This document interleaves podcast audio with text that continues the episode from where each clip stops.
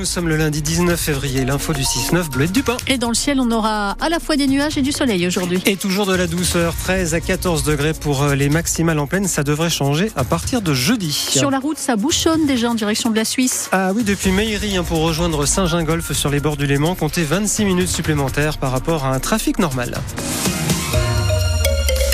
A dit que 13 était un nombre porte-bonheur 13 médailles aux mondiaux de biathlon pour l'équipe de France qui rentre comblée de République tchèque.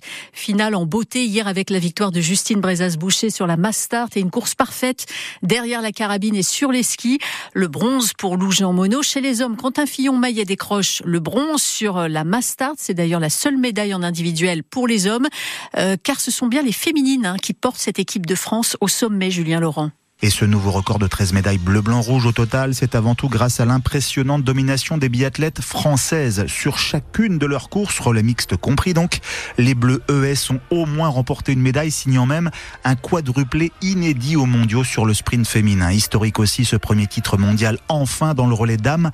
Pour Justine Brezas-Boucher, en six courses, c'est carrément un cumul de cinq médailles, dont trois en or, comme l'autre savoyarde, Julia Simon, qui a dû se contenter hier d'une ultime médaille en chocolat de quatrième de faire partie de cette équipe. Ça fait vraiment plaisir de, vivre des mondiaux comme ça. Ça paraît, je pense, presque facile de l'extérieur, mais, euh, mais ça l'est pas. C'est vraiment le fruit d'un énorme travail, d'une équipe qui, bah, finalement, qui joue chacune sur nos, points forts. Et euh, ça fait des super belles courses et c'est vraiment agréable de pouvoir vivre ces moments-là. À retenir également les quatre médailles en six courses de Lou Jean Monod Laurent, quatre médailles aussi en sept courses sur ces mondiaux. C'est la belle petite collection de Quentin Fillon-Maillet qui a notamment permis à l'équipe de France masculine hier de signer enfin son premier podium individuel de l'hiver. N'oublie pas Stéphane Boutiot le directeur du biathlon français. On sent Quentin qui revient à un super niveau depuis un bon moment. Là. Il est pas loin de son niveau des Jeux euh, d'il y a deux ans. ça se concrétise par une médaille pour les gars. Et franchement, c'est mérité. Et l'autre médaille 100% masculine de la France sur ces mondiaux, c'était le bronze aussi samedi sur le relais homme. Voilà, 13 médailles hein, françaises pour ces euh, mondiaux, c'est mieux qu'en 2016 à Oslo, hein, où il y en avait eu 11,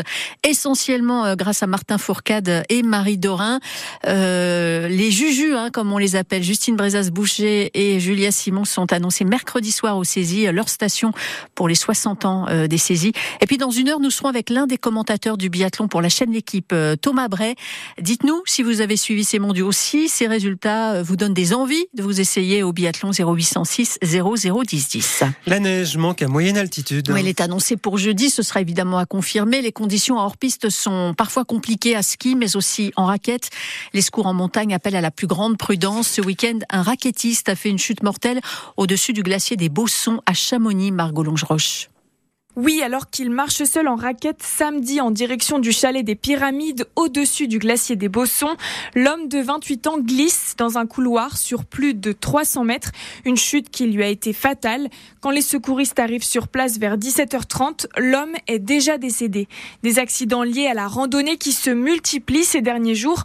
Le PGHM de Chamonix a dû intervenir plusieurs fois ce week-end pour des personnes bloquées techniquement, randonneurs à pied ou en raquette.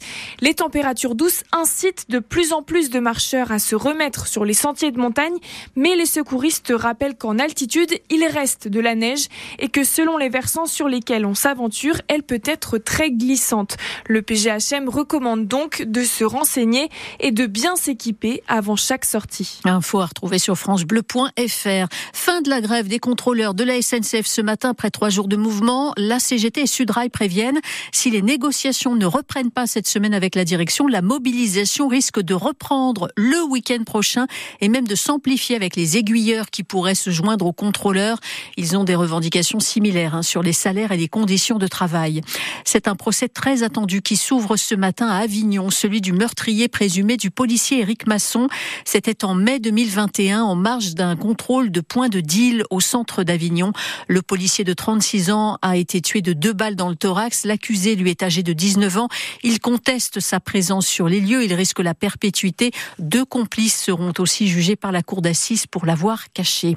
Le gouvernement doit trouver 10 milliards d'euros d'économies en cause la prévision de croissance inférieure aux estimations pour cette année. Le ministre de l'économie Bruno Le Maire est venu hier sur TF1 pour euh, rassurer et dire que ça ne passerait pas par une hausse des impôts.